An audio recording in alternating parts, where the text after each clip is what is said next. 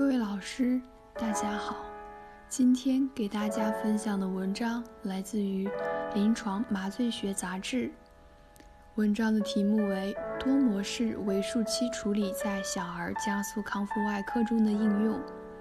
摘要：目的，通过术前心理干预，采用合理的进食禁饮方案，适当的麻醉前用药，优化麻麻醉方式。术后早期进食等一系列措施，研究多模式为数期处理在小儿加速康复外科中的应用方法。择期腹腔镜下行腹股沟区手术患儿一百二十七例，男一百一十一例，女十六例，年龄一至三岁。随机分为对照组和多模式组，即 C 组、M 组。C 组。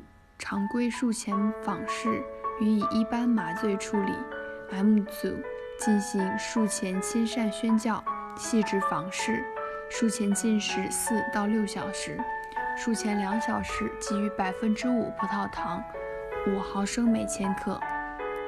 术前一小时在以手术切口处皮肤为中心范围内涂抹一层厚约。二毫米的复方利多卡因乳膏，上盖密封覆膜。术前三十分钟静脉注射米达唑仑零点零二毫克每千克，缝皮时局部浸润零点二五百分之罗派卡因二毫升。术后 PACU 内安慰。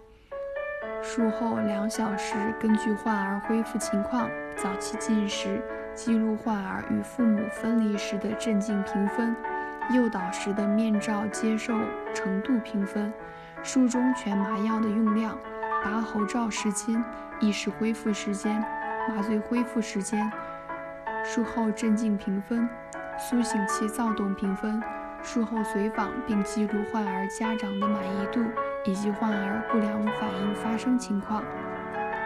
结果。M 组患儿与父母分离时的镇静评分、诱导时面罩接受程度评分明显高于 C 组。术中丙泊酚、瑞芬泰尼总量明显少于 C 组。拔喉罩时间、意识恢复时间以及麻醉恢复时间明显短于 C 组。术后镇静评分明显高于 C 组。苏醒期躁动评分明显低于 C 组。术后家长满意度评分明显高于 C 组。